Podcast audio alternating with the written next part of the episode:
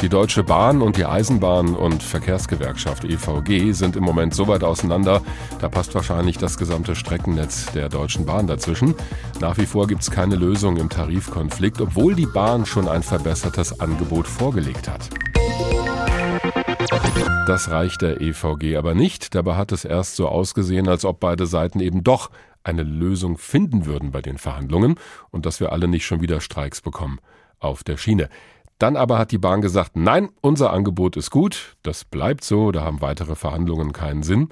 Gestern Abend aber hat die Bahn dann doch wieder ihre Meinung geändert und ist nun bereit zu einer neuen Runde mit der EVG.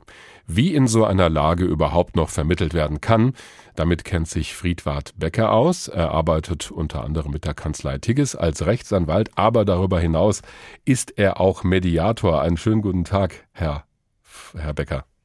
Guten Tag, Herr Warten. Also wenn Sie sich den Streit zwischen der Deutschen Bahn und der Gewerkschaft EVG anschauen, wo stehen wir da auf so einer Skala von 1 bis 10? Also wenn wir sagen 1, ist es noch alles möglich, bis 10 total verfahren, alles am Ende, wo würden Sie das einordnen?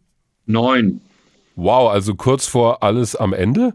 Ja, also 9 ist eigentlich schon das Ende, aber gestern Abend hat ja die Deutsche Bahn die Kurve bekommen. Äh, 9 heißt eigentlich äh, nach der Konfliktmanagement, Wissenschaft gemeinsam in den Abgrund. Ah, es gibt da tatsächlich auch so ein Ranking. Also das habe ich mir nicht gerade nur ausgedacht. Das scheint es offenbar Nein, wirklich zu geben. Nicht gerade ausgedacht. Sie sind also richtig gut unterwegs. Gut, ich gebe zu, das war jetzt Zufall, weil ich das gerne mache auf einer Skala von 1 bis 10. Aber können Sie noch mal sagen, warum Sie das so skeptisch sehen? Warum ist da offenbar schon ganz viel schiefgelaufen?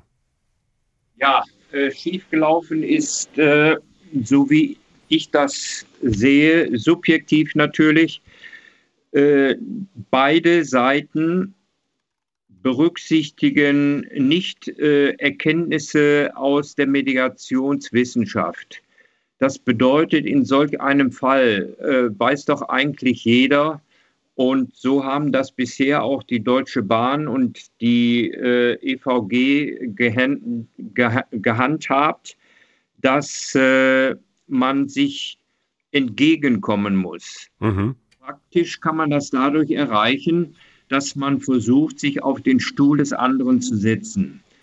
Das ist ein interessantes Zitat, das habe ich von Ihnen auch schon mal in einem anderen Interview gehört. Ja. Also die Perspektive des anderen einnehmen. Warum soll das in diesem Fall denn noch was bringen, wenn das so verfahren ist? Äh, das soll ablenken davon, dass äh, nur in Positionen gedacht wird. Das ist auch äh, etwas ganz Wichtiges, was eigentlich die Grundlage der Mediation ist. Ich frage Sie gerade noch mal. Also ja. Sie haben gesagt, wichtig ist es vom Positionsdenken runterzukommen. Was ist denn damit gemeint? Äh, Positionsdenken bedeutet äh, einfaches Beispiel aus der Mediationstechnik, äh, der sogenannte Orangenfall. Mhm. Äh, da gibt es die Tochter und äh, den Sohn, die laufen auf die Mutter zu und rufen, mir gehört die Orange. Und dann sagt die Mutter, äh, was willst du mit der äh, Orange? Da sagt der Sohn, ich will mir einen Orangensaft aus der Orange pressen. Und die Tochter sagt, ich will mir einen Kuchen backen und brauche nur die Schale. Und an diesem einfachen Beispielsfall kann man sehen, äh, dass man mit einer Orange auskommt, wenn man vom Positionsdenken weggeht, indem man sagt, mir gehört die Orange. Mhm. Wenn wir das jetzt versuchen, auf die Bahn und auf die EVG zu übertragen, ja, was wäre in dem Fall die Orange oder so der Knackpunkt Ihrer Meinung nach? Das ist natürlich schwierig. Ja. Äh, das äh, ist ja hier ein ganzes, eine ganze Fülle von äh, Wünschen. Ganzer Sack voll Orangen. Ja, richtig, die die Gegenseite vorträgt, äh, die, die die jeweilige Seite vorträgt. Und ähm, da will ich nicht so konkret werden in diesem Fall. Das äh, steht mir da als Mediator nicht zu. Hm. Ähm, aber in einer Mediationsverhandlung fängt man mit äh, dieser, diesem Positionsdenken an und kommt dann zu Themen, die besprochen werden sollen.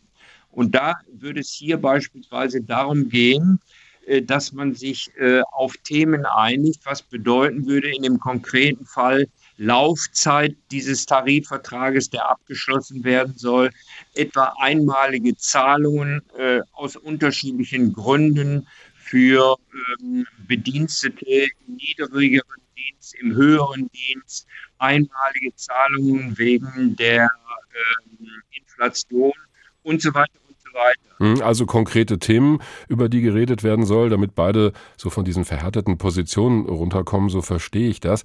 Eine Sache ist aber interessant und die spielt ja vielleicht auch eine Rolle. Am Montag wird sehr wahrscheinlich auch die Lokführergewerkschaft GDL in die Verhandlungen mit einsteigen. Die ist ja auch sehr mächtig. Was ja. ändert sich damit? Äh, da stellt sich dann die Frage, und das muss ein Mediator sehr gut beachten, sind für diesen Konflikt äh, alle Konfliktparteien am Tisch. Und äh, da könnte man dann äh, daran denken, äh, im Einvernehmen zwischen der Deutschen Bahn einerseits und der EVG andererseits daran zu denken, die Lokführergewerkschaft mit ins Boot zu nehmen. Mhm. Was natürlich das ganze Bild wieder verändern würde. Ne? Aber da liegt eher eine Chance drin, wenn ich Sie richtig verstehe. Ja, immer wenn man den Kuchen vergrößert, dann wird die Chance größer.